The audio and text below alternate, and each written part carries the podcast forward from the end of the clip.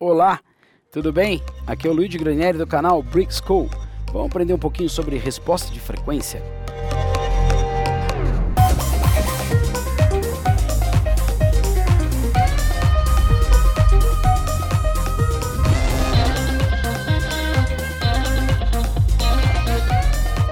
Vamos lá, dá uma olhada nesses dois gráficos. Aqui a gente tem dois microfones com tipos de captação bastante diferentes. E propositalmente. A gente tem aqui um AKG D112 e um SM58, tá? Um é um microfone de bumbo, outro é um microfone de voz. Olha que interessante. Baseado no que a gente aprendeu nas aulinhas de antes, uh, vamos perceber exatamente o que, que esse gráfico mostra pra gente. Esse gráfico trata de percepção do microfone a partir de cada frequência e é, como que ele se comporta em algumas situações como quando ele, você tem ou não tem, por exemplo, algum tipo de chave ou algum tipo de posicionamento diferente. Então vamos ver, aqui no AKG D112 a gente tem um ganhozinho em torno dos 100 Hz, por quê? Porque é justamente onde eu tenho o corpo do bumbo.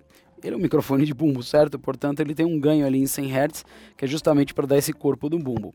Depois ele tem um outro ganho ali na região ali de uns 4 kHz mais ou menos, que é onde tem o que o pessoal chama da pirulitada, né? É onde o quando quando o pedal do bumbo, o pirulito do pedal do bumbo bate né, no, no, na pele do bumbo, ele tem ali uma componente mais aguda, um pá, que, que faz parte do kick tá?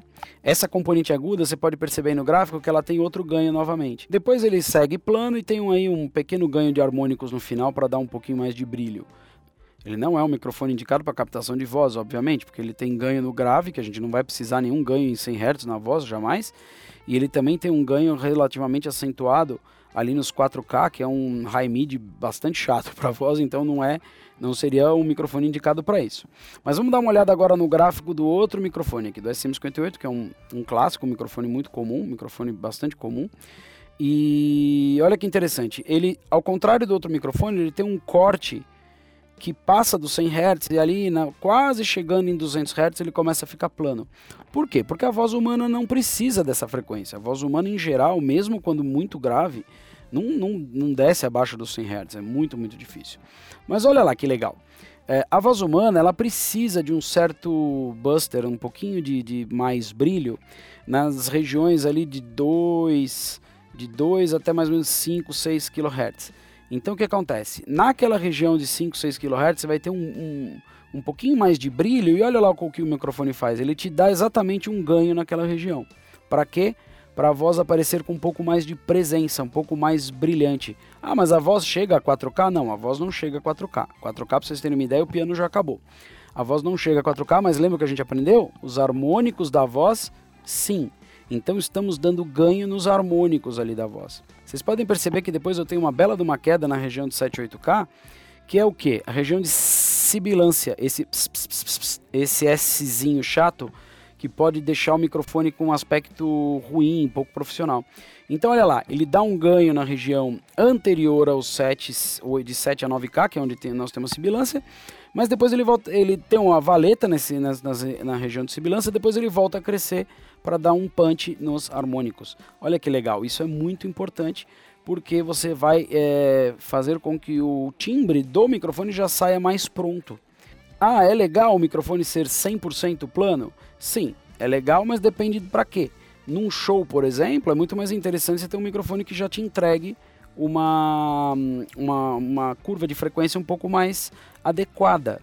Depois nós vamos aprender também que assim os microfones têm funções. Então, um microfone de estúdio, por exemplo, que pode chegar aí a uma sensibilidade de quase 20 mV por Pascal, ele é excelente para um estúdio acusticamente tratado, mas ele vai captar quase todo e qualquer ruído possível imaginário. Já um, um microfone de, de show, você tem que trabalhar com, com sensibilidades muito mais baixas. A gente fala em sensibilidades de 1,5, 2. Mas CM58, por exemplo, tem 1.85 mV por Pascal. Menos de 10 vezes a sensibilidade, de, por exemplo, de um Neumann 187 ou de um outro microfone condenser de cápsula larga de estúdio. Por que isso? Porque você não precisa daquele vazamento todo e nem dessa sensibilidade toda num, num palco onde você vai ter vazamentos de outros instrumentos, muitos outros ruídos. Então, assim, tem microfone certo para a aplicação certa. ok? Gostou? Põe suas dúvidas aqui embaixo. Em breve, mais aulinhas para você. Não perca o canal Brick School. Inscreva-se. Até a próxima.